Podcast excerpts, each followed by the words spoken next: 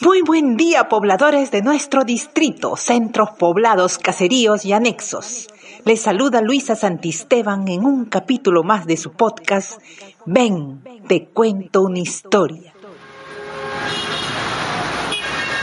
A medida que el gobierno fue reactivando la economía en el marco de la emergencia por COVID-19, muchas personas se fueron incorporando a su centro de labores, autorizándose la circulación de unidades de transporte público bajo el cumplimiento de ciertos protocolos de seguridad. José Tejada tiene 40 años y 20 años de su vida se ha desenvuelto como chofer. Es casado y tiene tres hijos. Es un padre responsable y amoroso. Él no ha recibido ningún bono del Estado y se ha visto obligado a salir a las calles a hacer servicio de taxi colectivo en la ruta Morro-Pechiclayo. Falta uno, falta uno, Chiclayo. ¿Cuánto es el pasaje? Diez soles, añito. ¿Cuántos pasajeros van? Solo tres, señora. Suba, suba, suba, suba, suba. Mm, seguro, ¿no? Oiga, señor, buenos días. Buenos días. ¿Por qué está tan caro su pasaje? Nos estamos arriesgando, señor. Estamos haciendo un favor al movilizarnos. Ojalá no suban otro pasajero más allá, ¿no? La situación del transporte público ha obligado a muchas personas a ofrecer servicios informales y elevar las tarifas por más del 100%. En rutas Chiclayo-Lambayeque de 2 soles se incrementó a 5 soles y de Morropé a Chiclayo de 5 a 10 soles. El problema radica en que el transporte interprovincial aún no está regulada por parte del gobierno central, lo que impide tomar medidas al gobierno regional para la reactivación del transporte urbano. Suba, señora, falta uno. Ay, así me dijiste hace media hora. Ay, señora, pero no hay que desmerecer al señor chofer. Por lo menos este auto tiene su protocolo de seguridad. Está dividida la cabina y tiene su alcohol y me limpian los zapatos. El otro día me subió un auto que no tenía nada de eso.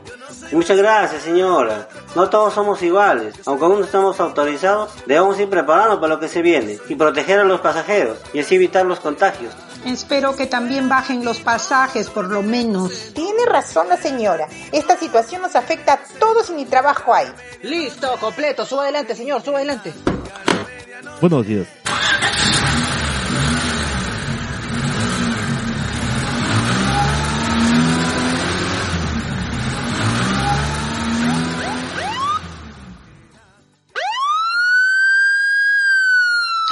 Señor?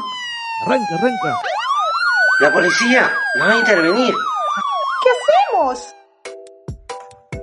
El transporte informal muchas veces debe cambiar sus rutas para evitar los operativos de la Policía de Carreteras y Sutran. Para eso cruza chacras y caminos de tierra, resultando afectadas sus propias unidades móviles y los pasajeros. Buenos días, señor. ¿Tiene todos sus documentos en regla? Buenos días, jefecito. Aquí tiene. Ajá. ¿Y hacia dónde se dirige, señora? Al Chiclayo, jefecito. Al modelo, de compras. Ellos son mi familia. Ya. Necesito la DNI de todos los pasajeros. De todos. Ay, jefe, yo no he traído mis documentos. Aquí está el mío. Aquí tiene. Pero ¿cómo van a ser familia, señor? Mire, acá dice Santa María, el otro dice Tejada. Son mis primos, jefecito. Mire esta otra. Esta dice Santisteban. No, pues, señor. Somos primos políticos, señor. Mi abuelita era prima con su abuelita y nosotros somos primos. Mira, te voy a hablar claro. Por esta vez te voy a dejar pasar. Muchas gracias, jefecito. Por esta vez, ¿entendido?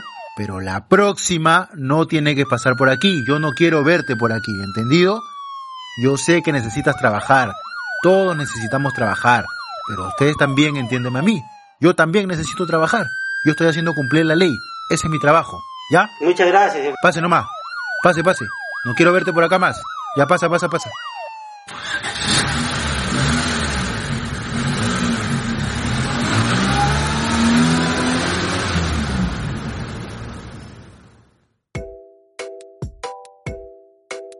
El señor Tejada esta vez tuvo suerte, pero hay ocasiones en que no se salva de las tan temidas papeletas.